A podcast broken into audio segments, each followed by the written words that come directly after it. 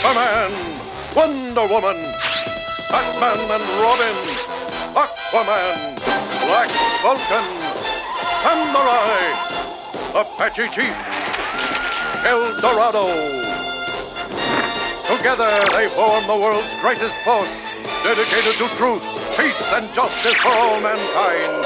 These are the Super Friends. Bienvenidos a una nueva edición de su podcast La Garganta de Vader. Iba a decir otro nombre, no sé por qué en este momento, lo dudé por un segundo. ibas a decir el estima tal cambio. Eh, bienvenidos a este podcast, yo soy Roger Vergara Adrián Sen, soy el, el host conductor que hace aquí las entrevistas en este podcast friki cinematográfico y estoy con mi buen amigo y invitado esta noche, Enrique del Claro. Castillo. Muchas gracias, Roger, por invitarme por segunda vez. ¿Segunda Sí, vez? sí. Segunda vez, mira, estás dos veces en el podcast para haber tenido solo seis ediciones.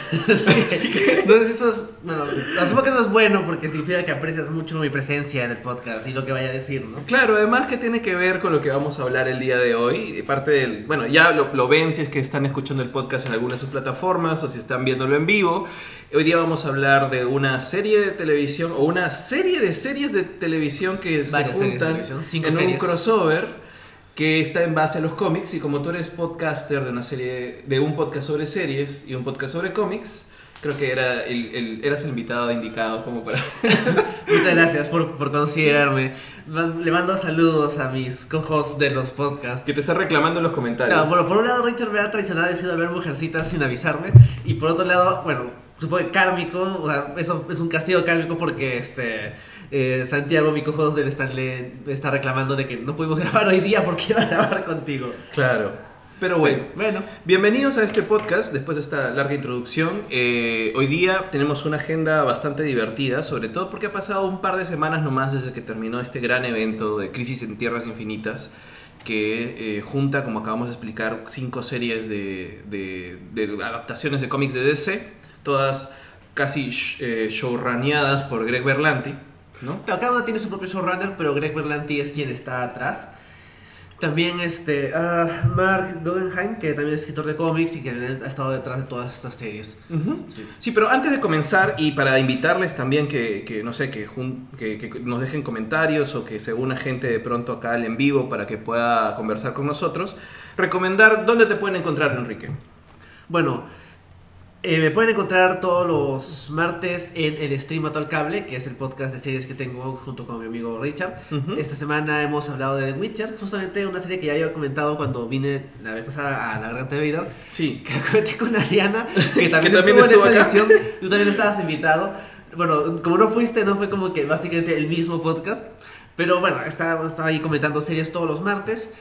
Y bueno, no hemos hablado de Crisis en Tierras Finitas porque a Richard no le gustan las series de la CW. Así que esta era la chance de hablar de este evento. Y también en el Stanley, que es un podcast sobre cómics. Que Stanley, digamos que un poquito más irregular. Hemos descansado todo desde, desde casi todo diciembre. Pero vamos a volver la próxima semana. No vamos a comentar eh, la crisis porque ya no dio el tiempo. Ujú. Y también porque la idea es no comentar lo que todo el mundo ya conoce. Y claro, que sí lo hemos hecho cuando hemos hablado de Watchmen, por ejemplo. Claro. Pero esta vez no queríamos hablar de un cómic que, bueno, no es que todo el mundo lo haya leído, pero es súper conocido. Queremos tratar de otras cosas un poquito menos, no tan rebuscadas, pero no tan comunes. Ambos podcasts los pueden encontrar en iTunes y en Evox.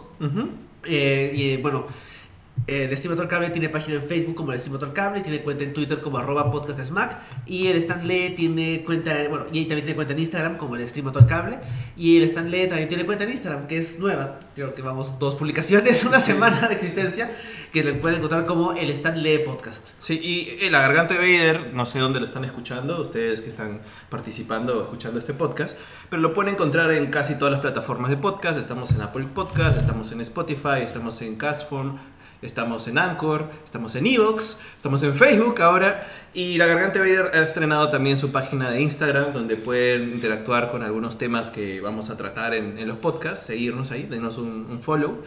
Y bueno, yo creo que podemos empezar ya oficialmente a conversar sobre lo que vamos a tratar en este programa. Claro. Y como siempre, mencionamos algunas de las noticias de la semana que pronto han sonado, que la gente no se ha enterado, como para hacer una especie de, de ronda informativa para Claro. abrir el podcast. Sí, sí, verdad, está bien. ¿No? Entonces, eh, nada, quería comentar preguntándote, Enrique, porque por ti fue que pronto me enteré, ¿cuáles son las diferencias en los- entre los dos Space Force? De hecho, Porque claro, sí. la noticia es esta, a ver, para, para que la gente no se confunda. Eh, de alguna manera, este, un- una fuerza espacial americana posteó los uniformes que van a estar usando oficialmente para esta fuerza espacial que están iniciando. Que es ¿no? una rama extra del, del ejército americano. No estoy seguro si está, es una rama independiente o si está asignada a la Fuerza Aérea, pero es una rama más. Ajá. Sí. Y pusieron sus uniformes que, o sea, eran uniformes de camuflaje verde, que no sé qué tan útil sean en el espacio. Claro, o sea, lo divertido fue cuando me pasaste este tweet de Taika Waititi. Dice, es perfecto para las selvas del espacio, Claro. para camuflarse. Sí, todo el mundo les ha- se burlaba de, de- de- de la del tweet de la cuenta oficial. Ujú. Pero claro, como decías, hay otro Space Force, que es una serie de Netflix que está protagonizada por Steve Carell, Ujú. que todavía no, no solo si ya tiene fecha de estreno, pero que es básicamente una sátira acerca de una fuerza espacial. Y claro, burlándose un poco de la publicación del Space Force oficial, ponían un uniforme gris, que bueno, o sea, no sé, tampoco, no, tan útil no va a ser. Claro, gris con, con como cráteres lunares. Claro, ¿no? como si en la luna les va a servir. Que tal vez es parte de la trama de la serie, no, no tengo idea.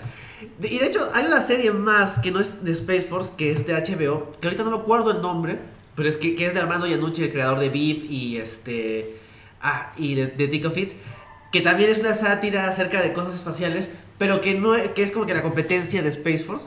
Pero Ujú. bueno, esa serie va a salir más, creo que ya tiene fecha de estreno, entonces hay como que hay dos series que compiten por la temática y encima la fuerza real, bueno, más real, digamos que esa unidad real del ejército americano. Que se llama Space Force. Que no sirve para nada, es un invento de Trump que dijo él, vamos a hacer una Space Force y al parecer ya tienen logo, cuenta en Twitter. Y tienen uniformes. Y Eh, uniformes. bueno, es una cosa interesante para cualquier friki saber que tu planeta, un país de tu planeta ya tiene una fuerza espacial. ¿Para qué? No sé, pero No tengo idea.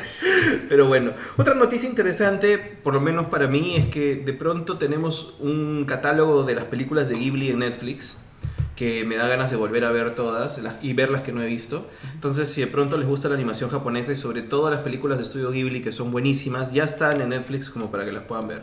¿no? Sí, y también lo interesante es de que no están en Netflix americano. No.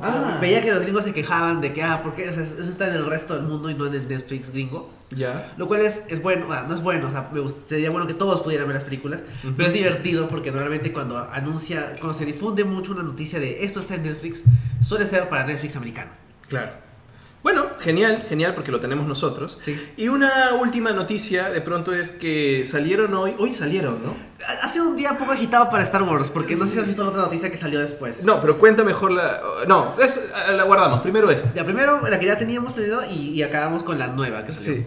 Eh, el tema es que han salido unas imágenes, unos concept arts en realidad, que básicamente representan una película completamente diferente a la que vimos en The Force Awakens. No, The Force Awakens, que de The Rise of Skywalker. Claro.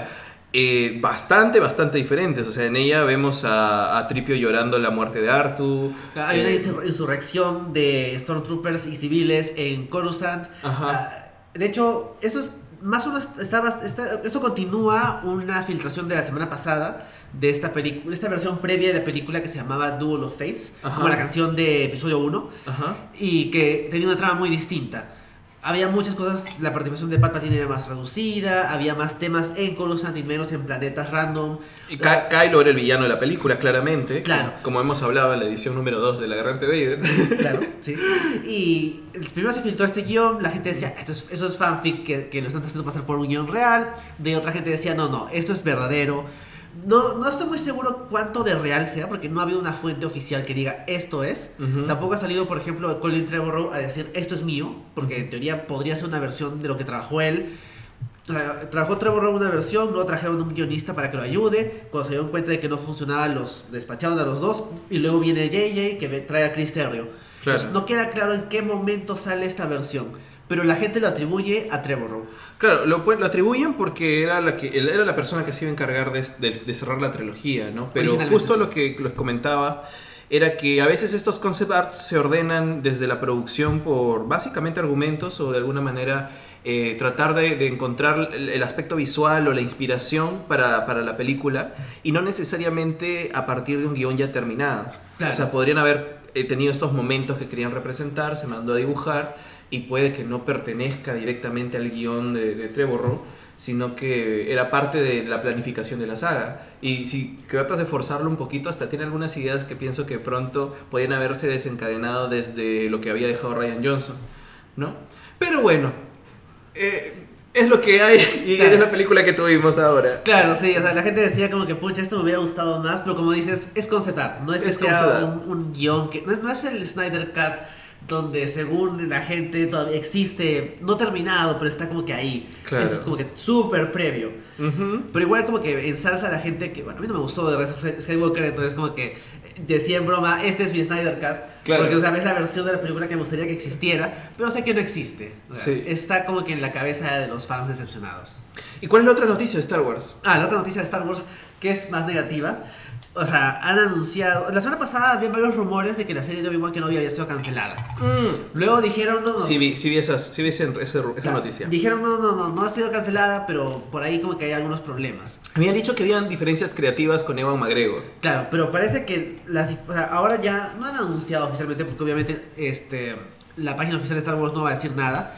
Pero lo que sí se ha comunicado en varias fuentes es de que la producción ha sido detenida indefinidamente, Ya. básicamente por problemas del guion. Al parecer, el, guionista, que ahorita no me acuerdo el nombre, que es el guionista de Drive, no ha hecho tan bien su trabajo porque a la gente de Lucasfilm no le ha gustado el guion. Y han paralizado todo y están como que a- apuntando a retomar la producción en el verano eh, gringo o británico, que sería en julio, más o menos, julio, agosto. O sea, no es que tiempo. se haya cancelado la serie, pero es ahora. por ahora, pero hay problemas y a veces es mejor tomarse una pausa que lo tengas bien, sobre todo con creo que la valla alta que ha dejado Manda- Mandalorian, ¿no? O sea, no quieren sacar una segunda serie con un personaje que tenga todavía, que es un personaje importante dentro del canon previo a Mandalorian y decepcionar, ¿no? Claro, de la hecho, presión es grande. es- o sea, me parece bien gracioso que las dos producciones de, de Star Wars que no han tenido problemas han sido, por un lado, Mandalorian, que la grabaron y todo ok, Ajá. y The Last Jedi que la grabaron y todo ok. De Force Awakens tuvo algunos inconvenientes ahí, eh, de Rise of Skywalker también, Solo, Rogue One, todo ha tenido problemas, y ahora la serie de Obi-Wan, Claro. y, y- y las únicas dos que han salido como que han salido a la, a la fecha correspondiente, sin ningún inconveniente de producción. Claro, lo que genera en el fandom es otro tema, pero digamos que las únicas que han salido a tiempo han sido esas dos. Claro. Mira, ha llegado alguna gente nueva al podcast. Samuel dice, hola, hola Samuel, si Hola, puedes Samuel. quédate con nosotros. No sé si has visto la crisis, vamos a comentar en un ratito la crisis, pero si tienes No, la algunas... crisis de los 30. La, cosa- la crisis política que estamos viviendo, la crisis de Julio Guzmán también la vamos a comentar, pero si puedes quedarte a conversar con nosotros o tienes algunas otras noticias de la semana a nivel friki, genial. No, Santiago ya se fue. Santiago se fue, sí, pero bueno, Se fue indignado. se fue indignado. Eh, bueno, ¿hay alguna otra noticia, Enrique? No se me ocurre ninguna noticia con temática que, que- que podamos comentar ahora. No salió, bueno, no ha salido ningún tráiler, no ha habido ninguna novedad, ningún casting que recuerde. Bueno, la noticia para la garganta de Vader ahorita es que estrenamos nuevos pósters atrás y a Santiago le gustaron y por eso puso ahí que les gustaba, le gustaba el nuevo fondo. Sí, y Samuel dice que no ha visto la serie, pero tiene crisis existenciales. Bueno, podemos hablar de eso también, si, si, Yo si creo que- quieres escuchar, si quieres, si quieres que te escuchemos. o sea, de hecho creo que tiene que ver, o sea, lo que vamos a hablar es crisis a distinto nivel. Creo que podemos pasar a hablar ya del tema de, de la crisis. Y es que, de alguna manera, Enrique, ¿no te, ¿no te parece que también podemos estar agotando el crossover como una, como una fuente de llamar la atención? O sea, antes, cuando existía un crossover, era ¡Wow! Se está juntando en el increíble Hulk, Thor y Matt Murdock y no sé quién, ¿no? No, el juicio del increíble Hulk. O hasta cuando, me acuerdo que cuando salió X-Men, Daredevil y algo, y estaba Spider-Man por su cuenta, simplemente la broma en que, que detrás de cámaras y, y de- y dentro del DVD de, de X-Men 1 en que salía Spider-Man era como que uno de los videos que la gente quería ver porque quería ver a los héroes juntos. Y después de tener además, eh, no sé, todo lo que hace Marvel, que básicamente cada película es un nuevo crossover, y, las series de Berlanti, en donde tenemos todos los personajes de DC y los fracasos que fue de las películas del DCU, bueno, no todas, pero la mayoría. eh, de pronto esto de, del crossover por crossover no necesariamente está funcionando tanto, ¿no? Claro, por ejemplo, pero es complejo porque o sea, las series de la CW son están bien, están ok. No son televisión esencial, pero se nota que hacen lo que pueden con lo que hay, con el bajo presupuesto que les dan, con las limitaciones de ser la CW, que es un canal como que de señal abierta, de segundo nivel. Claro. Hacen lo que pueden. Y se nota que quieren hacer grandes cosas y no les alcanza, ya sea la habilidad o el presupuesto, lo que sea. Pero por lo menos, o sea, yo siento de que han tomado, se ha tomado su tiempo. La Ujú. primero fue como que Arrow, ya, Arrow, que es como que gritty, es un tipo que dispara flechas, nada, wow. Que la primera temporada de Arrow es bien bacán, o sea, por, por, por sí sola se sostiene y creo que es una de, de todas esas series, creo que la primera temporada de Arrow termina siendo emblemática. Bueno, Samuel dice que hoy ve Mujercitas, pero no vamos a... o sea, justamente nuestros amigos han ido a ver Mujercitas aprovechando que nosotros íbamos a grabar. Sí, nos han dejado. Sí, sí, se todavía han ido súper lejos para verla. no podemos alcanzarlo. Sí. Bueno, pero me estabas diciendo, Enrique. Ah, O sea, sí. Eh, claro, y después en, en Arrow, en la segunda temporada, meten a Flash. Ajá. como un backdoor pilot para, para hacer la serie de Flash. Luego en Flash tienen un episodio crossover con Arrow. Entonces, se han tomado- y luego cuando existe Supergirl hacen invasión. O sea, Se van tomando su tiempo. O sea, creo que el acercamiento de la CW terminó siendo un poco más inteligente que el acercamiento de Warner mismo. Claro. De hacer la Liga de la Justicia solo basado. Bueno, hacer Batman v Superman basado solamente en Man of Steel y la Liga de la Justicia basada en Wonder Woman y, y las dos previas de Superman. Aquí eh, la CW se tomó su tiempo. A, a construir personajes y de alguna manera empatizar y que te importen estos personajes para que pronto no simplemente sea el crossover por el crossover. Exacto. Eh, eh, o sea, re- y replanteo entonces mi pregunta inicial, ¿no? Eh, yo creo que eh, en todo caso estamos viviendo un fenómeno muy interesante en donde queremos o disfrutamos un poco, sobre todo la gente más, más nerd como nosotros, de estos universos expandidos, universos interconectados. Y como que la tendencia de algunas compañías ha sido siempre eh, repetir el, el- el formato como formato, como quisieron hacer con los monstruos de Universal Sí, el Dark Sí. Universe. Sin que necesariamente construyan esa eh, conexión que hay con el espectador para que te importe. Simplemente por conectar por conectar no es suficiente, ¿no? Y, y me parece, yo la verdad disfruté la crisis, me divirtió, me pareció graciosa. Eh, hay cosas que, que- bueno, que tienes que entrar en la convención para disfrutarla, ¿no? Pero creo que hay cosas divertidas. Creo que lo que tienen como, como, como plus estas series es que más, que más allá que te guste o no, te divierten. O sea, son, son divertidas. Claro, no les puedes exigir mucho por las limitaciones que ya hemos comentado, pero hacen un trabajo razonable con lo que tienen. Y como decía, o sea, han sembrado el camino para la crisis. Cuando, yo estoy seguro que cuando hicieron este guiño a, a crisis en el primer episodio de Flash, de este periódico que dice Flash is appears in crisis, Ajá. O sea, no se esperaban que iban a llegar a ser Crisis. No. No. sabían nada de lo que venía. Pero finalmente han construido un payoff, digamos que retroactivo, para esto que hicieron en la primera temporada. Y han, por ejemplo, o sea, detalles como que la, la esposa de Deagle en Arrow es Harbinger de los cómics. Ujú. Y era como que, yo estoy seguro que si te dijeron como que qué personaje femenino podemos poner acá y se les ocurrió a ella y no estaban pensando en hacer la Harbinger del, de Crisis. Claro. Pero lo hicieron. O sea, y por ejemplo, antes de Crisis hicieron este Ellsworth, Ujú. que ya tenía como que el setup, y ahí anunciaron que venía Crisis. Sí. Y antes de Ellsworth hicieron, este, no me acuerdo cómo se llama, pero otro evento de ahí. Y antes de eso hicieron Invasión. Entonces, poco a poco han sembrado el camino. Entonces, hace que cuando finalmente, más allá de cómo salga, sientes de que lo han trabajado. Ya si la ejecución es floja, eh, tiene, es otro tema, pero por lo menos no sientes que es como que de la nada ya, Crisis. Claro. En todo caso, más allá de comentar la, calidad específicamente de los episodios o lo que nos gusta o no nos gusta de los episodios, sí se ha sentido esa progresión hacia a construir un evento grande a través de distintas series. Y creo que ese es su gran mérito. En realidad han interconectado todo. No Incluso series que no son parte del crossover, como Claro. este, Black Lightning. sí, que tuvo su, su, su pe- pequeña entrada al crossover, sí, ¿no? claro, sí, sí, lo- sí utilizan la serie para hacer algo del crossover, pero no es un episodio del crossover. Claro, o sea, y haciendo un pequeño recuento porque lo vamos a lo vamos a comentar a través de ya comentar los capítulos y todo. O sea, DC tiene un historial de tener un montón de series adaptadas, ¿no? Sí. O sea, yo creo que más se han adaptado personajes de DC a la televisión y bueno, al cine ya no, pero Claro, o sea, todavía tienen la intención, ¿no? todavía tiene intención, O sea, pero o sea, sí, en, en una semana vamos, dos semanas vamos a estar hablando de Burst of Prey, o viendo Claro. Burst of Prey, por ejemplo. Claro, pero a lo que me refiero es que la historia de, de las adaptaciones de DC es bastante grande. Sí. Y, y- y no solamente eso, sino que ahora, en pleno 2020, tiene bastantes series al aire que, que son personajes de DC. Sí. ¿no? O que, que o si no están al aire o están en desarrollo o están todavía en, en la mente. O sea, este, ya, o sea, solo por mencionar las de las que, las que están directamente conectadas con Crisis son las de Berlanti, que son Arrow, Flash, Supergirl, eh, Legends. of Tomorrow, eh, Black Lightning, bueno, este, Batwoman. Batwoman, Black Lightning. eh, y esas son este, las de. las actuales. Claro, Black Lightning no tiene un episodio del crossover, pero es, digamos que existe. Sí, pero según- lo que me contó César es que el episodio previo a esto igual conecta. Claro, igual conecta, sí. Sí. Y están anunciadas, eh, bueno, está anunciada la serie de Superman y Lois, Ajá. que son el Superman del universo de, las, de la CW. Y no estoy seguro si el spin-off de Arrow, de Green Arrow and the Canaries ya está confirmado o solo lo han hecho como que idea, ¿no? Claro. María Luisa dice hola y te saludamos también a ti. ¿Cómo estás? Y bueno, son un montón de series. Esas son las actuales.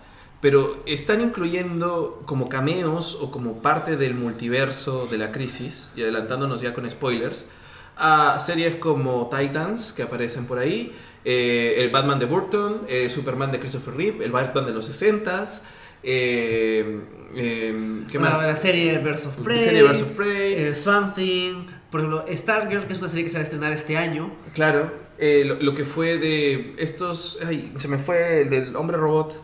Y Eh, Doom Patrol. Doom Patrol. eh, Smallville. Smallville, claro. Claro, o sea, de hecho, ah, por, por la naturaleza, como decías, de, de la existencia tan, de tantos años de, de la Warner y de DC, tienen de dónde sacar. O sea, Ajá. pueden generar esos universos alternos y decir, bueno, Boardward, ¿qué estás haciendo? Nada. Puedes tener un cameo donde reaccionas a cómo tu universo es destruido. Sí, pues, ¿por qué no?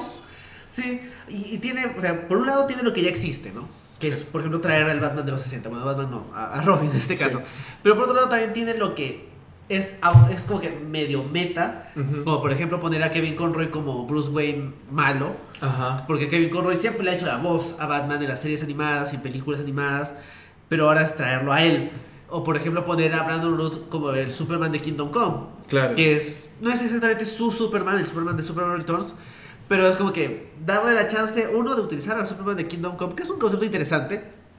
Y también darle la chance a Brandon Root de hacer de Superman en una oportunidad en la que no esté rodeado de Kevin Spacey por un lado y Brian Singer por el otro. Sí. La- qué mala suerte tuvo. Claro, o sea, eh, a ver, solamente por tocar el tema de, de Brandon Road para hacer una, una conexión con esto. Me encanta la reacción tan positiva que ha habido de, de su versión de Superman ahora, después de la reacción tan negativa que tuvo su Superman cuando salió en el cine. Y que no necesariamente era por las razones correctas. O sea, no estaban ahí este, queriéndolo ni por Spacey ni, ni por Singer, Sí. sino lo odiaban a él. Sí. Lo odiaban a él como Ah, Superman. Y además la película no es tan buena, pero Sí. claro, o sea, de hecho, sí da. da- es una pena, porque o sea, no tuvo más carrera porque si la película y él hubieran sido mejor recibidos, le hubiera ido mejor, Sí, probablemente. pues. Por eso me imagino que Cavill debe estar aferrándose a The Witcher diciendo que nadie me quita esto, vamos a adaptar los siete libros. Porque es como que chamba. Sí, exacto. Claro, es que bueno, hacer Superman es difícil y creo que la imagen que había de Christopher Reeve era muy fuerte también para poder llenar ese espacio, ¿no? Claro. Y ¿sabes qué sentía yo cuando veía la crisis? Sentía más o menos la, la sensación contradictoria que tenía cuando leía el primer Spider-Verse. Porque Spider-Verse empieza a mostrarte todos los universos alternos de Spider-Man. Utiliza además, eh, no sé, universos que ya conocías, como el de los super amigos, como el Batman de los, el, perdón, el Spider-Man de los noventas, etc. Y los mataba. Uno a uno. Bueno, hay que decir que el cómic de Crisis on Infinite Earths hace más o menos lo mismo. Pero como claro, son universos Claro. de cómics que no nos. No es que no nos importen, pero que no hemos vivido nosotros. Sí, pero a lo que me refiero es que, claro, Crisis hace eso, pero con personajes de cómics y ordenando un poco la continuidad que era confusa para el momento. Es, tenía tantos, tantos, este, tantas historias los personajes que no necesariamente tenían tanta conexión narrativa entre sí, y Crisis hace eso para ordenarlos. Es verdad. En cambio, eh, yo hablaba de Spider-Man como un, como un ejemplo, ahí puedes mostrar los cómics de la crisis, porque utiliza propiedades intelectuales y adaptaciones específicas y los mata. Sí, y, es verdad. Y yo sentía que esa, esa alegría cuando veía, porque se supone que el Superman de Brandon Ruth es una continuación directa del de Christopher Reeve. Sí, o sea, supuestamente... secuela del Superman 2. Claro, o sea, su- eh, finalmente eh, cuando Superman re- regresa, que es Superman, ¿ese se Por llamaba? ser Superman 2, sí. Superman Returns, regresa de y lo que estaba haciendo como Christopher Reeve y el Superman de Brandon Ruth ahora en la serie sería la continuación y el final de ese Superman de Christopher Reeve. Yo entendería que sí. No recuerdo si es que muestran, por ejemplo, este, una foto de Margot Kidder como para decir como que es, ese es su Lois, por ejemplo. No recuerdo si es que llegan a eso. Eh, como yo siento que es más como una cosa, como, como el homenaje a... Está ahí como un homenaje los planos, el vestuario, ¿no? El, el arte un poco. Yo siento que por lo menos esa es la intención de notar. Este es el final de esa historia. Y bueno, ya vimos en qué termina. Y lo mismo con Smallville, por ejemplo. Volvió Smallville, volvió, volvió Clark de Smallville. Y ese es el final de su historia. Entonces como que matando todos los universos posibles habidos y por haber, damos finales de alguna manera gratificantes, otros no tanto para luego al final de la crisis rehacer todo y abrir todas las posibilidades de nuevo. ¿no? Claro, se entiende que todo se va a arreglar. Sí. Sí. Saludamos a Samuel, a Suchan y a la gente que se ha, que se ha conectado. Eh, y bueno, eh, hemos hablado como cosas muy generales de la crisis. No te he preguntado si te gustó o no te gustó. O sea, el cómic de Crisis on Infinite Earths son 12 números. O sea, es un montón de cómic. muéstralo, muéstralo. Sí. Bueno, esa es la mitad. O sea, es como que 6. Y pasan un montón de cosas. Claro, tiene momentos muy icónicos. Todo el mundo se acuerda, bueno, todo el mundo, la gente que, que lo ha leído se acuerda de Supergirl peleando contra el antimonitor y sacrificando y muriendo. O Flash sacrificándose y corriendo, diciendo todavía hay esperanza y todo eso. Y, y finalmente la destrucción del, del multiverso y todo se junta en una sola tierra. Ujú. Y- y que el Superman de la Tierra 2 y Lois y Alexander Luthor como que estaban por otro lado. O sea, las cosas icónicas todo el mundo se acuerda. Pero son 12 números donde pasan un montón de cosas y es bien pesado. Es un cómic bien pesado. O sea, lo contrastábamos, por ejemplo, con Infinity Gauntlet, que es mucho, pues, mucho- viene mucho después. Ujú. E incluso con sus seis números y con lo aburrido que puede ser Adam Warlock, Infinity Gauntlet es más como que vamos a pegarle a Thanos hasta que ya no podemos y se complica ya. En cambio acá es unas idas y vueltas y cameos de cómics de hace 30 años que van a morir básicamente. Y eso lo hace, por un lado, difícil de adaptar y por otro lado, te muestra más o menos por dónde no debes ir, ¿no? De confundir al público. Claro. Y creo que la serie hace un trabajo relativamente bueno en no complicarse demasiado en cuanto al concepto. Ajá. Que de hecho la historia es bastante lineal y Sí. sencilla. Sí, y sientes como que lo- la gente se va separando en sus propios quests y ya. Ajá. Por eso es lo bueno. Pero por otro lado, cuando tienes varias líneas distintas, siempre tienes el riesgo de que haya líneas menos interesantes. Y sí hay algunas que se sienten un poquito aburridas. Ujú. En particular la parte de, Green- de Arrow en general, ¿no? Sí, que da pena, porque también hay que mencionarlo, este evento, este gran cros- crossover que han hecho juntando todas estas series, juntando todos estos universos de, de Warner y DC, de estas series de Warner, eh, son también una excusa de despedida para el programa de Arrow y para Stephen Amell, que termina, ya cuelga, cuelga la capa, iba a decir, no es la capa, cuelga eh, La la capucha. capucha Sí. Cuelga la capucha, ya cierra su historia, se acaba su serie. No, no he visto el capítulo final. Pero queda un capítulo que es la próxima semana. Ya, ese es el que viene. eh, y se acabó. Es, era como análogo a lo que tuvimos con Endgame. Era el despido de Robert Downey Jr. en el papel. Entonces es un homenaje a él. Hay que despedirlo bien, hay que darle un valor central dentro de la historia. Chao, ya no lo vamos a tener nunca más. Igualito con Stephen Amell, que es el que comienza todo con la primera temporada de Arrow. Sí. En comparación, O sea, ¿Cómo lo injusto, sientes? o sea, es injusto comparar una película con un montón de presupuesto como Endgame y un actor bastante mejor como Robert Downey Jr. o sea, es un poquito injusto, pero claro, si su idea era como que, que se sienta la partida de, de, de Oliver Queen, como cierre ese arco y todo. La verdad es que estuvo como que, o sea, ya de por sí yo estaba un poco, ya dejé de ver a Rob hace muchas temporadas. Ujú. Entonces volver a retomar la serie, bueno, no la serie, solo este episodio, no me sumó mucho y no me dio tanta pena. De hecho, tal vez, en general no me va a dar pena, pero lo que hizo que me diera menos pena es de que muere dos veces. Sí, es que fue un poco repetitivo, lamentablemente, ¿no? O sea, yo creo que el, el plus está, y la razón por la que lo disfruté, eh, es porque, o sea, me refiero a toda la parte de Stephen Amell, es porque de haber tenido una temporada súper oscura, que es muy buena, la primera, y cómo avanza, yo vi creo que Arrow hasta la tercera o cuarta temporada todo, y me peleé con Arrow no volví a ver. Eh, este pata que comenzó, que tenía una venganza oscura, siendo capturando a mafiosos, al final está tirando flechas contra seres interdimensionales. bueno, es, es, muy divertido, o sea, esa, ese concepto es divertido, es muy cómic, ¿no? Pero termina siendo un poco, siento que no le han dado tanto cariño realmente a la despedida de Amén.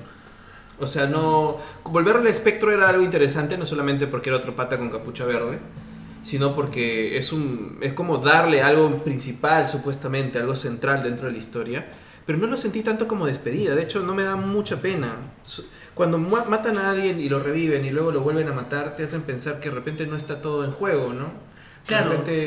Claro, o sea, no sé, es, es como que no hay riesgo. Exacto, no sientes el riesgo, no te, no te impacta emocionalmente. La fase de los ultra fans de Arrow sí les va a dar pena, a pesar de que como que se sentía anunciado. Pero yo siento que está como que, o sea, en general llego cansado al momento en que muere eh, Oliver Queen, porque ya murió antes y porque parte de, la, de los arcos de, del crossover ha sido básicamente gente tratando de revivirlo. Claro. Se vuelve un poquito aburrido, o sea, no va matando esa expectativa de oh, este, va a morir este personaje, porque te pasas parte de la temporada cansado de él. Y bueno, yo creo que otra razón es que, bueno, la única serie que he visto así religiosamente de la CW es Flash. O sea, sí me he dado tiempo de verla toda. Y he pasado por pelearme con Flash porque se ponía muy dramático, pero luego metieron a Elongated Man y se volvió muy divertida la serie.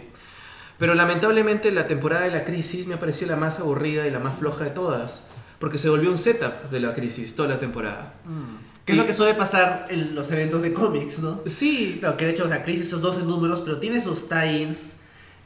Y, claro, todo el mundo solo se acuerda de los 12 números porque a nadie le interesan esos tie-ins. Claro, entonces eh, cuando una serie de pronto te trabaja los personajes y sus conflictos y todo y estás súper enganchado, terminó siendo para mí una... Tenía que soplarme 8 capítulos de setup y era demasiado, es mucho, es, es mucho. Entonces creo que sí es bacán que hayan construido la crisis a lo largo de varias temporadas y varias series, pero como es un evento complicado y es, es, una tarea muy difícil juntar a todos estos personajes, sí creo que tanto puede también ser desmerecedor de las series individuales. Y como no he visto todas las series para llegar a la crisis, pero lo que sí es que me voy, voy actualizando porque cada vez que había un crossover iba viendo más o menos en cada... Lo que, estaba, cada uno. claro. Ajá. Sí, o sea, por ejemplo, yo de las series de, de, la CW ya casi las que seguía como Arrow y Flash las dejé. Las que intenté seguir como Legends of Tomorrow Black Lightning o Supergirl también las dejé casi al inicio que sí me gustaría retomar Legends of Tomorrow porque es la más rara y la más interesante. Y me gustaría ver Batwoman porque Batwoman como personaje es uno de mis personajes favoritos de DC pero las reacciones y lo, lo poco que he visto de la interpretación que hacen de, en la CW está como que ok Claro. A ver, creo que podemos comentar así, ya con full spoilers, un poco la trama. Sí, ¿no? Sí. O sea, eh, de pronto puedes, mientras voy contando un poco la trama de la serie, aportando con lo del cómic, si es que por ahí te acuerdas un poco. Pero creo que es un acierto que haya sido algo bastante simple. Sí, no, son 12 números. Y claro, y bueno, son cinco capítulos, en, realidad son como cuatro horas y media igual, ¿ah? o sea, es un montón. Es un montón. Es, es, el crossover más grande que han hecho. Sí. Pero sigue siendo bastante sencillo. Al comienzo es, ok, eh, la narración del, del monitor diciendo que el los multiversos se van a morir, ¿no? El multiverso se va a acabar, como en los cómics, creo. Sí. Que sí comienza. Y sale el monitor. Que de hecho lo han hecho bastante cercano a la interpretación del cómic. Ajá, está con su peinadito. Sí, tiene peinadito. Ajá. Y la primera baja que hay es el universo de Supergirl. ¿no? Sí, es el único que te importa, ¿no? Porque antes ya murió el universo de Batman 89, Batman 66. Ajá. Y no recuerdo que otro más, creo que eran tres al inicio.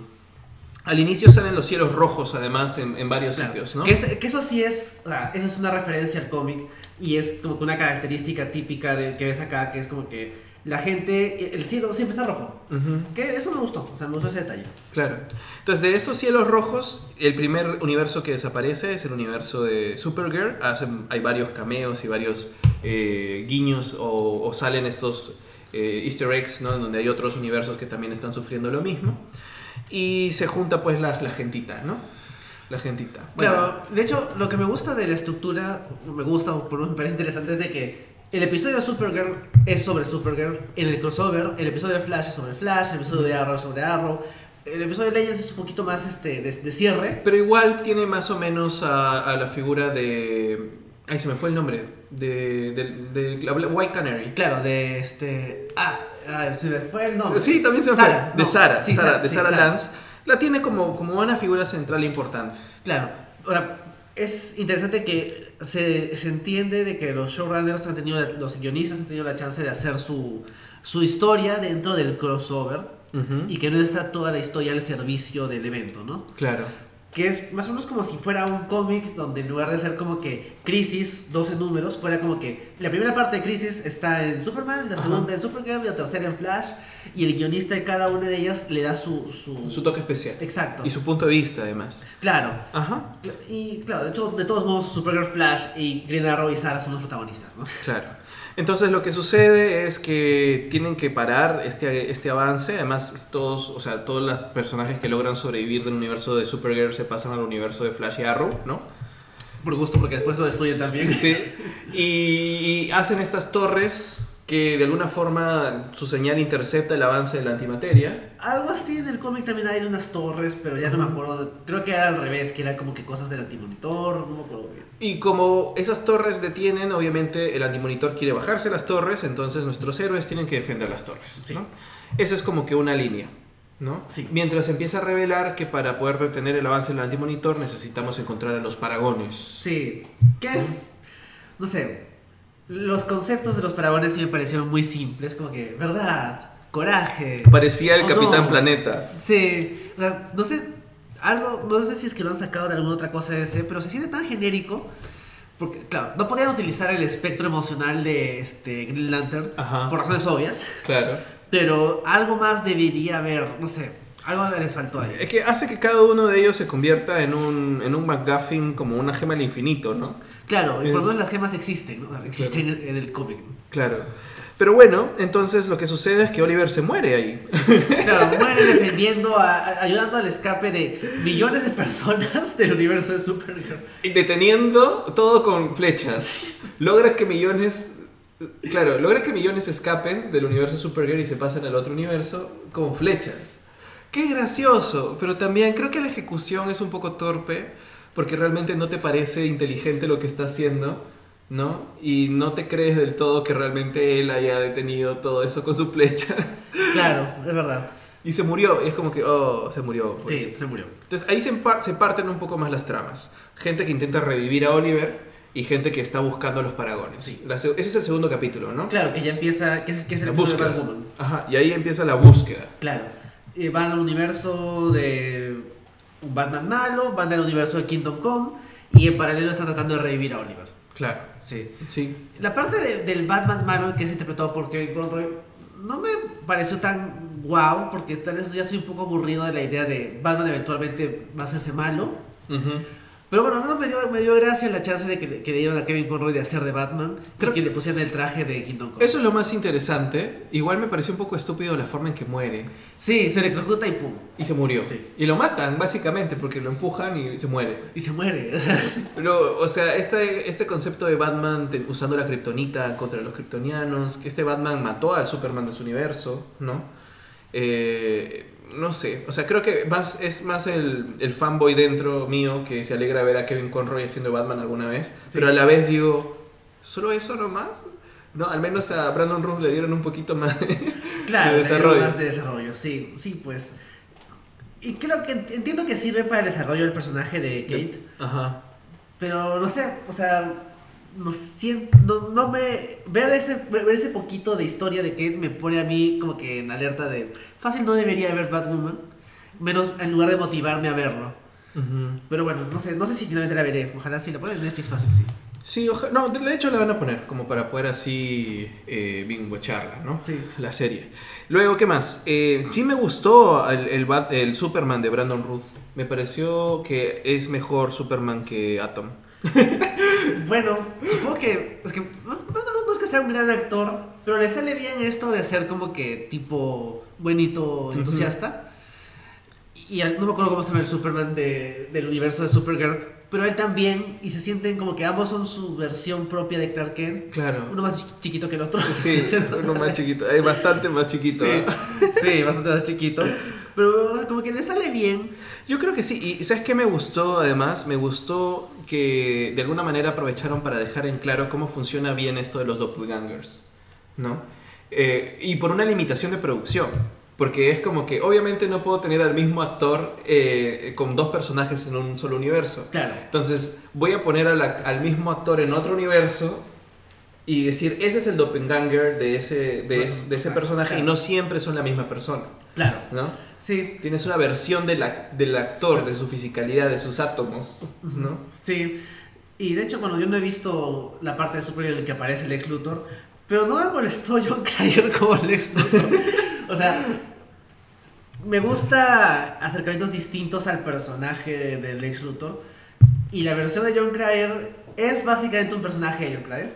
Así medio pesado. Es pesado. o Es sea, pesado. No es como que terrible, no es como que intimidante. Simplemente, o sea, es la versión engreída del ex Luthor. Que a mí me gusta, o sea, por ejemplo, hay una parte que me gusta mucho en All Star Superman, que es cuando Superman le dice al Luthor como que te doy la chance de hacer todo lo que quisieras hacer sin, sin- como si no estuviera yo, y, y Luthor le escupe. Y es como que esa versión así tan infantil, tan egocéntrica, que más o menos yo creo que la hace relativamente bien. Sí, es, es una versión divertida, pero digamos que nuestra última versión del ex Luthor en televisión creo que era la de Michael Rosenbaum, ¿no? Sí, ay, Que era súper seria, que era Intenso. intenso, dramático, que te crees que, va a ser, que es presidente, ¿no? Ahora que en el universo de Smallville es el presidente. Claro, de hecho, ¿puedo decir algo acerca de Michael Rosenbaum? Sí, dilo. Sea, que bien que salió una entrevista donde le preguntaron, ¿y por qué no saliste en el crossover? Y básicamente él dijo, me dijeron que no había guion, que les diga si quería o no, y que si tenía tiempo en tal fecha para ir a grabar, pero no me dijeron qué iba a hacer, dónde, para qué. Entonces dije, no, mejor no. Y ni siquiera me iban a pagar también. Claro, bueno, tiene, tiene sentido su, su rechazo, ¿eh? Si esa es la forma de trabajar. fácil le iban a decir como que siéntate acá, ya es como que haces un mensaje presidencial. Claro. Y nada más. Y yo me imagino que le habrá dicho porque tanta cosa para eso. Para eso, claro, además que de alguna manera los otros actores de Smallville que salieron sí tienen relación con Berlanti y las series todavía. O sea, claro, porque Tom Welling sale... Tom Lucifer. Welling es un personaje de Lucifer y Erika Durance es un personaje de Supergirl. ¿No? Entonces todavía tienen relación y por contrato seguro fueron obligados a hacer Sí, su ¿no? Somebody. Sí, bueno, no le pusieron la cancioncita, pero... Sí, le pusieron. Sí, para abrir el, el Ah, plano. cierto, sí, cierto, sí. Sí, Sí.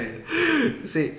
Pero, pero bueno, eh, ¿qué No más? podía poner ningún otro personaje de la serie porque hubiera sido No. complicado. Además que dicen, o sea, hubo, hay un, algún universo en el cual Superman tiene dos hijas. Claro que sería... Que- Ah, que no. es- en los cómics me refiero. Bueno, el Superman de Superman Secret Identity, el, Ajá. de, el que no es Superman Clark Kent, sino que es un chico llamado Clark Kent que también tiene poderes de Superman. Ajá. Ahí tiene dos hijas. Ya, o sea, es como una referencia a eso. Yo sospecho que sí. O sea, me imagino. O sea, Secret Identity es muy bueno, es un muy buen cómic. Sí. Y bueno, ¿qué más? Después el siguiente capítulo, después de en- encontrar a todos los paragones, que es el capítulo de Flash. Claro, el primero de Flash, pero ahí encuentran al último, que es Ryan Choi.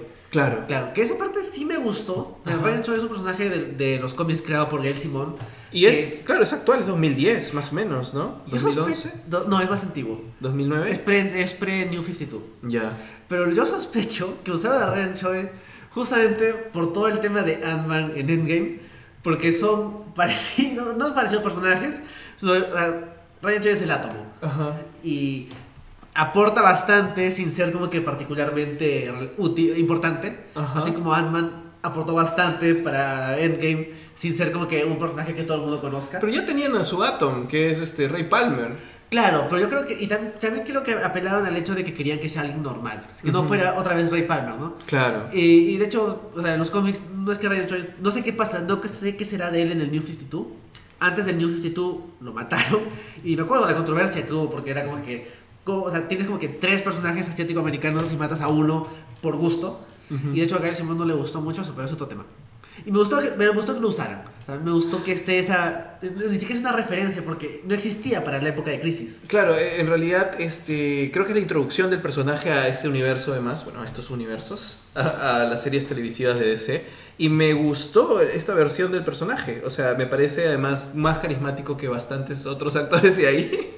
Y creo que me parece a mí que es un setup igual para que Ray Palmer deje de ser átomo en- eventualmente y él pase a ser el nuevo átomo, ¿no? Sí, eso me gustaría. Sí. Sería interesante. Y bueno, ahí está. Una de las cosas más, más este, icónicas de, de Crisis es la muerte de Flash. Claro. Y aquí no se atrevieron a matar a Flash. Sí, o sea, justo estaba hablando con, bueno, con mi roomie, que, que también ve estas series. Ahí está La Muerte Flash. Sí. Y yo creo que en realidad es porque se lo pueden estar guardando para el final de la serie de Flash, ¿no? Así como han matado ahora a Oliver porque es el final de su, de su serie. Ahí está, ahí ven, ahí lo pueden ver, están viéndolo en la transmisión en vivo, está La Muerte Flash. Que son unas páginas icónicas además de, de la historia de, de Barry Allen en general. Eh, yo creo que van a agarrar este periódico y van a traer de vuelta a otra crisis Otra- para el final de Ah, la bueno, serie Flash. Les quedan tres, ¿no? Este, Identity, este...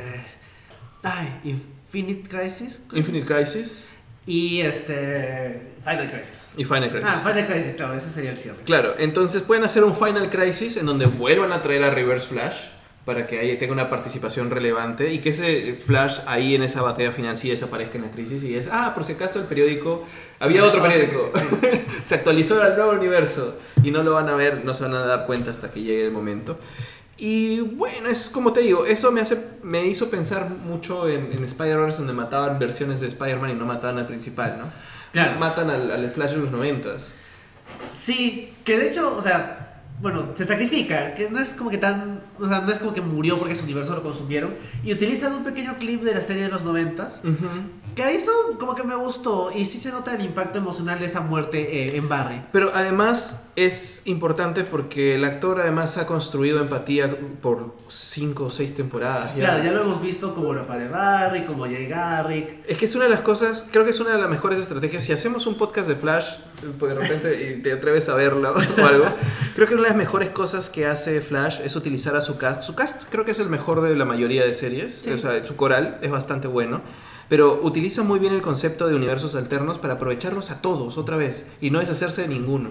Claro, Puede matar a versiones de personajes. Ah, Tom Cavanagh debe estado frustrado cuando le dijeron y se muere Harrison Wells o eh, eh, Overton en la primera. Y yo, pucha, me quedo sin trabajo otra vez. No. Y le dijeron, no, no, no, vas a volver todas las temporadas. Mira, tanto que es un chiste interno de los mismos personajes donde saben, en algún momento en la temporada van a conocer un Wells nuevo. Dice, qué raro, todavía no encuentro un nuevo Wells. Claro. Ah, oye, el nuevo Wells, otra vez vamos a lo mismo, Wells, hagamos relación, primero no nos quieres, al final eh, vamos a terminar queriéndonos. Claro. No, entonces- incluso esta vez lo juntan con Paraya, que es un personaje del cómic, que no tiene nada que ver con, con Harrison Wells o Nash Wells o como sea. Y, y lo reciclan para que sea él. Sí, y lo utilizan bien. Y lo mismo han hecho con el papá de Flash o el Flash de los 90. Sí. Porque es además el papá de Flash. y Cuando no fue ya más papá de Flash, se volvió este Jay Garrick. Hay Sí. una versión de, de, de Jay Garrick. Y este Flash de los 90 ha aparecido en la crisis anterior. Entonces han estado seteando para que este momento sea un momento emocional, ¿no? Y haya una muerte de un Flash, aunque no fue el Barry de la serie, ¿no? Claro. Que es, es, es un, es una salida fácil, pero por lo menos lo hicieron bien. Porque como dices, no se ha muerto un Flash random. No es como que de la nada esta vez trajeron al Flash de los 90. Claro. Después podemos hablar del otro Flash. Creo que al penúltimo. El penúltimo, claro. el penúltimo. Sí. Y bueno, después de esto, ya está. Ahí terminamos. eh, Ahí sale Black Lightning, que Ajá. ahí conectan con la serie porque es como que mi familia, porque se murió mi familia y... Se murió todo mi universo. Sí, claro. Que de hecho es una buena forma de traer al personaje sin, sin tener que quitarle un episodio o agregar un episodio más al crossover, ¿no? Claro. ¿Y en qué queda el tercer episodio? Tratando de. El tercero... Ah, ya claro, es que hay este enfrentamiento entre Harbinger, el antimonitor. Ah, y lo mata el To- monitor. to- todos, claro, el monitor, todos mueren y los únicos que quedan son los paragones. Sí, ¿No? claro. Los, los manda este... Los mandan como al final del tiempo. Sí, sí, no creo... ¿Quién los manda al final del tiempo? Eh, Harbinger, Ah, no, para ella los manda. Para allá, para Sí. allá los manda. Entonces tú tienes, a ver, a, a Supergirl, a Flash, al Superman de Brandon Ruth, a Batwoman, a Ryan Choi y a... ¿A quién más? Este, nos falta una persona... Ah, Sara. a Sarah Lance, Sí. como Destiny. Entonces tienes a los seis paragones y de pronto se muere el Superman de Brandon Root y aparece el ex Luthor. Que Claro. se- Que eso- o sea, esa parte me pareció genial. Porque, claro, o sea, es- Lex Luthor tiene este libro, El Destino, y utiliza una hoja para escribir encima del símbolo de Superman. verdad Lex Luthor, o sea, con su letra. y, y- y él ahora es un paragón. Y eso es como que súper o sea, raro, o sea, eso no pasaría en el cómic, porque el cómic es mucho más serio, más dramático, Ajá. pero va con el personaje. Sí. Entonces, Entonces, que he visto dos veces. ahí quedó y tuvimos que esperar un mes más o menos, ¿no? Claro, por eso fue el año pasado. Sí. Y Para poder cerrar. Y este, este mes aparecieron los dos capítulos finales de la crisis, ¿no? claro, uno que es un episodio de Arrow y el otro que es un episodio de Legends of Tomorrow. Claro. El de Arrow es el que se centra un poco más en él. Ya después de que lo revivieron, supuestamente no quiere revivirse del todo porque aparece el espectro. Sí, que eso sí me pareció. O sea, toda la parte de revivir a, a Oliver me parece bastante aburrida. Pero que parezca de la nada Jim Corrigan y digan, ah, por si acaso, yo soy Jim Corrigan, pero también soy el espectro. Es un poco random. Sí, existí siempre. Nunca me usaron en la serie, pero existí siempre. Claro, sí. eso no me cuadró tanto. Y creo que era una forma fácil de darle a un personaje verde el nuevo rol del espectro. Claro. Porque claro, en los cómics, después de Jim Corrigan, es eventualmente este, Hal Jordan, que es otro personaje verde. Eh, y bueno, eh, en este penúltimo capítulo lo que sucede es este enfrentamiento final ya con, con el antimonitor, ¿no? O sea, los Sí. mandan a unas misiones específicas que no entendí tal del todo qué se supone que estaban haciendo porque es como que todos los universos todavía se les recordaba y estaba en la memoria. Creo que están como que perdidos en el Speed Force. Sí, están dentro y, del Speed Force. Y Barry los va como que sacando. Y ahí está el momento en que tiene el cameo este eh, Ezra Es Ramírez. Miller. Sí, casi voy a decir Ezra Bridger, que es personaje de Star Wars. Que me hubiera encantado, me hubiera encantado no enterarme que salía Ezra Miller antes de ver el capítulo. Yo cuando lo vi, le iba a mandar al grupo y iba a decir, ¿quieren spoilers de Crisis? Pero ya lo habían mandado. Era- no acuerdo quién lo mandó y fue como que, ah, ya fue. ¿no? Ya, No, vieron". pero igual yo entré a Facebook y, y cuatro personas de mi feed era la foto de Ezra Miller y, y Barry Allen. Bueno, de, de los dos Barry Allen. Los dos Barrys, claro. A mí lo que me parece interesante de eso es que las series hayan logrado, las series de DC hayan logrado algo que Marvel nunca hizo en un evento tan campi como este, sin hacerse muchas bolas, hacerlo muy divertido, ¿no? Y ya está. O sea, ya existe todo el universo televisivo y cinematográfico en un solo, un solo multiverso narrativo por la escena de Ezra Miller en, en- en- en el capítulo de, bueno, de Arrow, ¿no? Ya, bueno, sale Nick Fury en el final de Agents of S.H.I.E.L.D. de la primera. Sí, pero... Sale Steve en un par de Pero, episodios. claro, pero no pusieron a ningún personaje principal ni Sí, ninguno claro. de tus protagonistas. Claro, o sea, de hecho, si, bueno, si ibas a poner a alguien, ponías a Flash, ¿no? Claro. Sí. No, me da risa que no pudieron conseguir a Henry Cavill para el final de Shazam, pero pudieron hacer que Miller vaya a hablar con Grant Gustin. Y de hecho, o sea, también creo que está el factor extra de que no solo es lograr hacer la conexión, sino que yo me acuerdo de cuando salió, este, cuando se casteó a, a, a Ezra Miller, ya estaba Grant Gustin como Flash, y a mucha gente le pareció como que, oye, pero ya tienes un Flash, o sea, nadie más se repite salvo Flash. Y es Claro. como que un poco injusto, pobre Grant Gustin. La gente como que quería generar conflicto entre estos dos actores.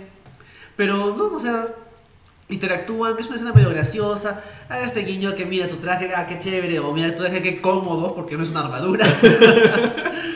interactúan. ¿Es cosplay?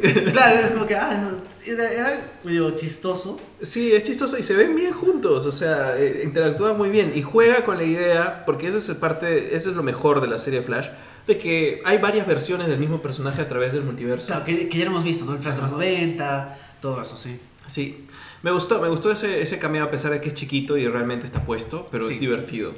Me imagino que habrá sido lo último que habrán hecho y lo pusieron ahí. Sí. Porque sí. Además que son dos planos, ¿ah? Porque es el plano abierto en donde claramente no tendrían que haber estado juntos excepto cuando hacen así o se tocan. Claro. Y el plano contraplano que ni siquiera está como que de costadito para tener referencia, no, está de frente para poder tener al actor solo, grabarlo y que se vaya rápido. Pero es como que Ezra Miller tiene 10 minutos. Sí. Así que aprovechen su tiempo. Muy divertido. Y hay un enfrentamiento final, eso desemboca en el enfrentamiento final en donde pelean contra los espectros de, bueno, del antimonitor. Sí, que son, no sé, me recuerdan un poco a estos fantasmas de, de Doctor Who, el episodio en que reviven al papá de Rose Sí. y regresan a matarlo. Claro, los Time Remanents, no, no son Time Remanents, es de Flash. Eso sí es de Flash. Los Times algo, Time algo. Sí. Y Time Devourers, no, ya ni me acuerdo bien el nombre. Y me parecía muy gracioso los poderes que se modificó Lex Luthor a sí mismo. Cuando dispara rayos, lo veía por ahí saltando. Sí. Era como, me acuerdo que Bruno pedía que Happy Hogan esté haciendo eso en la batalla de Endgame. Yo, Yo- yo sentí sigo algo así. Yo también sigo reclamando que Happy debió estar en un Hulkbuster al final. Claro. Pero en fin, bueno, ya no importa. Y bueno, y a mí me parece, o sea, me parece muy divertido, la verdad. Me parece muy divertido. Lo único que yo le reniego es que no sentí, no sentí la conexión emocional que debería sentir cuando despiden A Oliver. a Oliver. O sea, ese era el momento. Por más de que de su boca sale un, un universo nuevo.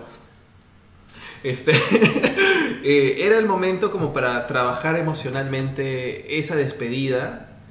Y creo que hasta Diga lo dice bien en el capítulo siguiente. No estuvimos nosotros, que son sus personajes principales, cuando murió. No Claro, estuvimos... De hecho, Felicity no está en la última temporada de. No, pero no es, o sea, estuvo Flash, estuvo Supergirl, que bueno, son los otros Super amigos. Claro, pero no fue lo suficientemente emocional como para que a mí me terminara de cerrar ese capítulo, ¿no? Sí, es verdad. Yo siento Sí. que. o sea, es el penúltimo, sabes que el antimonitor va a volver porque no, no puede ser el último, el penúltimo episodio de la derrota del villano. Tiene que haber más.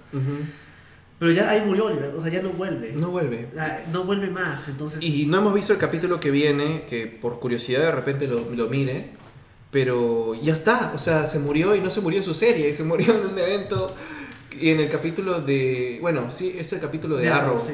pero en un evento de crossover, ¿no? Sí, o sea, se siente que algo le faltó ahí. Claro. Y es el, el- o sea, yo sé que sería injusto com- comparar otra vez con otras despedidas superheroicas, ¿no? Pero al menos a, a nivel emocional, eh, creo que a, a- Downey Jr. lo despidieron con sus personajes, con los que había generado relación, ¿no? Claro, como que todo el mundo se se acerca y luego como que le dan la chance de hablar con Pepper Sí. y con, con Roddy, también con Peter. Entonces como que se siente que es su gente, ¿no? Sus Claro. amigos. Siento más parecida a la despedida de Oliver a la de Black Widow. Claro que sí, O sí sea, se murió. Se muere y, y bueno, ya está, se murió. Sí. Sí, pues no sé, ahí siento que les faltó, no, no sé qué les falló, no sé si también es una cuestión nuestra de que no hay mucha simpatía por Arrow en general, o por Amel tal vez, pero en fin, o sea, se fue. Pero bueno, ya para ir terminando, porque se nos acaba el tiempo y nos hemos puesto a hablar demasiado, este va a ser el podcast más largo, ya la vi. Eh, vez un tema- es innecesariamente largo como, la, como la Sí. serie y el eh, el capítulo final creo que es el que más me gustó. Sí, o sea, creo que tal vez lo más interesante del capítulo final no es la pelea final con el antimonitor, que de hecho me parece bastante mala. Ajá. Es que es la promesa del futuro de la franquicia, Exacto. que es lo que queremos ver. O sea, como pasa en los cómics, las tierras se juntan en una sola. Existe una sola tierra. Bueno, en este caso las principales, ¿no? Ujú. El cómic creo que también empieza con una sola y luego se forman un montón más. O sea, vez. desde que sale el, el vómito de, de- de- de universo de la boca de Oliver, Sí. digo, ya va a ser solo uno. Dije, qué bien, qué bacán, porque eso está chévere. Hasta ahora este esfuerzo de juntarlos era una cosa muy... Era muy de crossover, muy de evento. Claro. Pero si ya están en el mismo universo, en ciudades distintas, no importa. Pero si ya tienes a Supergirl sobre todo, que tiene una personalidad mm, bastante encantadora, Barry también te cae bien, ya no está Oliver, que era, que era más conflictivo, y están los otros personajes que han quedado como la Liga de la Justicia, que son chéveres, la Bueno, mayoría. Claro, bueno, de hecho, ah, me gustan los personajes que quedan como la... Más que la Liga de la Justicia, son los super amigos. Que es más divertido. O sea, incluso, o sea, creo que el guiño al monito de los gemelos fantásticos. Es por lo que son dos super amigos, más que otra cosa. Sí, y el Salón de la Justicia. Todos esos detalles de vamos a hacer. No vamos a hacer la Liga de la Justicia porque es como que Warner Fácil todavía tiene planes con eso. Claro. Pero podemos ser los super amigos que hasta incluso ya, o sea, ya el concepto se ha utilizado como que en broma en el episodio musical de Flash y Supergirl. Ajá. Porque hay una canción que se llama Super Amigos, que la cantan este, Supergirl y Flash. Pero ahora ya es como que con su mesa, con sus logos, Ajá. allá como, Y con que- su mono azul. eventualmente con su mono. Y eso es lo que me genera, eso por un lado me genera expectativa de ahora qué va a pasar con el universo de gente juntada, ¿no? Claro. No sé si es que, por ejemplo, me imagino que hay gente que se repite, va a haber como que drama ahí, o va a ser todo igual, no sé. Pero me gusta también la idea de que ya existe los super amigos. O sea, Sí. está el equipo conformado por, o sea, Sarah, está Supergirl, está, Está Black Lightning. Barry, está Black Lightning, está este Martian Manhunter, Ujú. que no hemos hablado nada de él. No hemos hablado nada de él. Él- Y él es otro, él es otro paragón, son siete. Sí, nos faltó. Qué terrible. Sí. Bueno, ahí nos damos cuenta que de repente también no le dieron tanto protagonismo o tanto... Incluso David Herman dirige algunos episodios de Supergirl. Sí. Pero Bueno. sí, yo creo que esa promesa es interesante, además que es un capítulo de cierre que no termina siendo sobra. O sea, yo tenía miedo, bueno, ya se acabó. Pero es un capítulo ridículo como lo son los, los capítulos de Legends of Tomorrow y lo, eso es- esa autoconciencia llevada a la enemigo. comedia. Claro, es un peluche grande, gigante como enemigo. Claro, bueno, que ni siquiera él, era como que un hechizo. Sí, de es- una ilusión. Es lo que hace que esa serie sea tan divertida, ¿no? Y el- esa promesa me hace pensar también que han utilizado básicamente este evento para hacer más o menos lo que hicieron con las crisis en Tierras Infinitas original. Ordenamos nuestro universo, decimos que es canónico, dónde está cada personaje, y me da la posibilidad de que mis otros universos estén bien caracterizados por elementos específicos. Y ya los presentaron. Sí. O sea, el universo Prime ahora es donde están todas las series de, De la CW. de la CW, ¿no? Sí, sí, que Es eso. Que es lo ideal, ¿no? Ajá. O sea, son series que pueden trabajar juntas más fácilmente. De ahí a juntarlas con las series de eh, DC Universe es más complicado. A Claro. pesar de que las van a transmitir en la CW, pero es otro tema. Entonces ya, ya, ya las series de la CW tienen un universo propio que es universo Prime. Y los pueden juntar y pueden haber crossovers chiquitos y puede ser más sencillo a nivel narrativo de que se crucen en una esquina y no tener que hacer un gran evento para juntarlos, ¿no? Y ahora han establecido cuáles son los otros universos. El de Doom Patrol es un universo propio. El de Stargirl va a ser un universo propio, que es Tierra 2 ahora, ¿no? Sí, Eh, Swamp Thing también tiene un universo propio. por gusto porque ya era cancelado. Sí, pero bueno. Y el, Titans. Titans tiene su propio universo, pero también el Superman de Brandon Ruth, que sigue vivo, Sí. te lo dicen, ahí está, que es el universo de, de que básicamente de Christopher... Reeve de Reeve. las películas de Donner. eh, sigue existiendo y está ahí. También está. Hay un universo donde muestran a los linternas verdes. Claro. Que porque, porque va a haber una serie de HBO sobre, linterna- sobre los linternas verdes. Ajá. Entonces, como que están ticiando el futuro porque Stargirl está en este año y Linterna Verde todavía no tiene fecha de estreno, pero lo están haciendo. Y están mostrando el presente, ¿no? Como es Doom Patrol que tienes, ya confirmado segunda temporada y Titans que ya confirmado tercera. Sí, Y, y, y pues finalmente cierran en una nota como que de homenaje, claro. que es con el Superman de Brandon Root, que es también el Superman de Christopher Reeve. Ajá. Y es como que te deja un bonito feeling. Sí. Has visto cinco horas, ca- casi 5 horas de TV medio desordenada, un poquito aburrida a veces. Pero sientes de que lo han hecho con cariño. Sí, yo creo que más funciona por el lado de, de homenaje. Entonces terminas con una sensación de haberla pasado bien, a pesar de que el 90% no tuvo sentido, ¿no?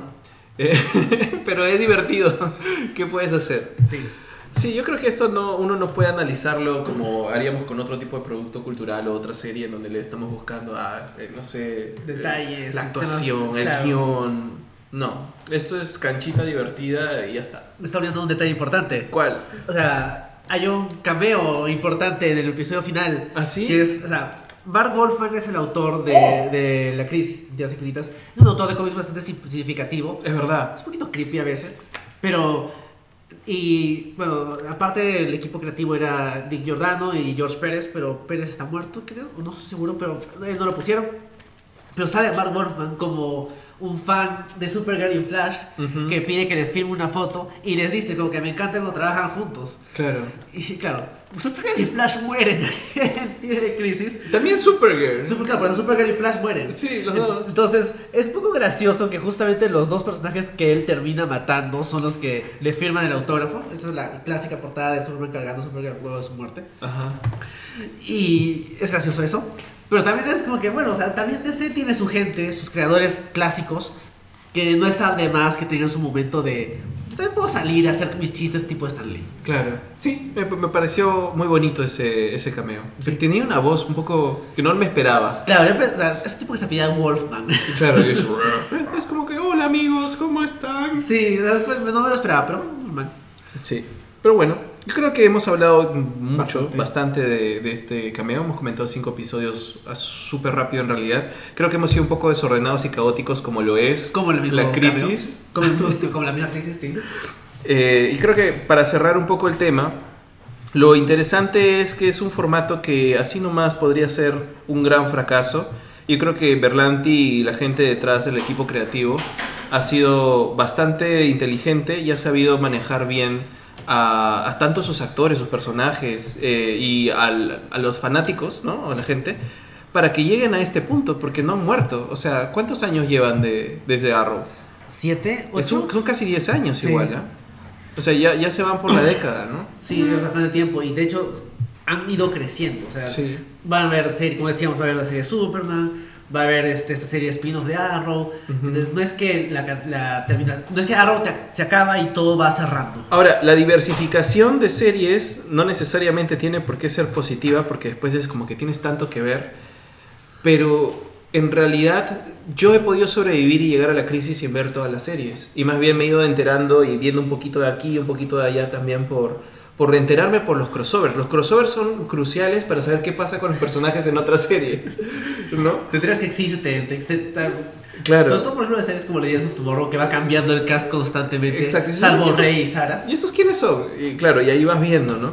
Entonces yo creo, yo le auguro, en realidad, este, creo que después de la crisis, creo que puede venir un tiempo más ordenado para estas series y le, me, me- me- me entusiasma, o sea, le auguro algo positivo a lo que pueda venir.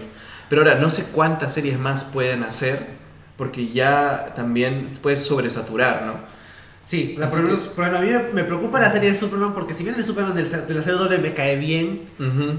Lo voy a sentir como que redundante porque ya tengo Supergirl. Y Sí, Supergirl pues. ya está establecido, ya me ofrece algo diferente porque no ha habido, bueno, se ha habido películas de Supergirl, pero no ha habido series de Supergirl. Entonces como que, no sé, vamos a ver qué tal le va. Serie de Superman siempre, ha habido varias veces, pero Claro. tal vez, bueno, nunca ha habido con el despliegue, bueno, la de Dean Kane era como una serie Ah, Es Superman. barata.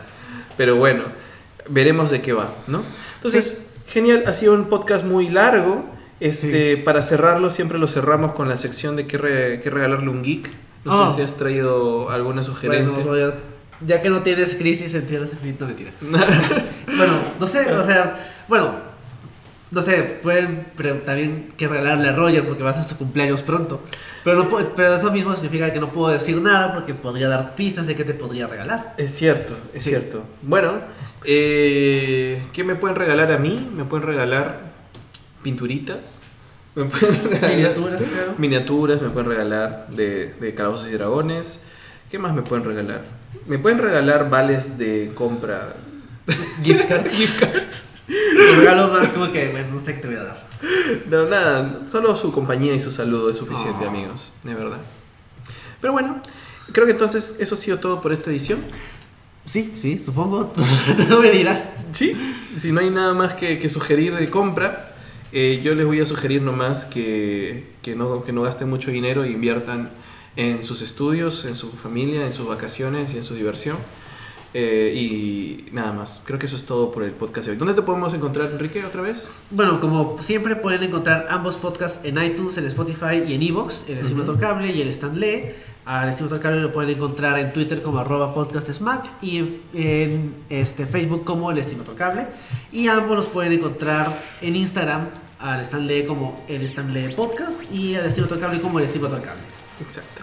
Y este podcast, La Garganta de Vader, la pueden encontrar en todas las plataformas de podcast. Otra vez, nuevamente lo digo, en Spotify, en Apple Podcast, en Evox, en Castform, en Anchor. Y salimos los jueves a las 8 de la noche por eh, mi fanpage Roger Vergara Adrián en Facebook para que puedan comentar con nosotros y conversar de lo que quieran. Eso ha sido todo por esta edición. Muchas gracias, Enrique. Gracias Roger por invitarme, ha sido divertido. Gracias a toda la gente que se llegó a conectar, que, que dejó un comentario, incluyendo las amenazas que te dejó Santiago. No, no, después las voy a revisar. Lo voy a ver el domingo, así que debería estar asustado. Pero bueno, muchas gracias a todos. Hasta la siguiente edición. Chao. Super Friends, the legendary Superpower Show.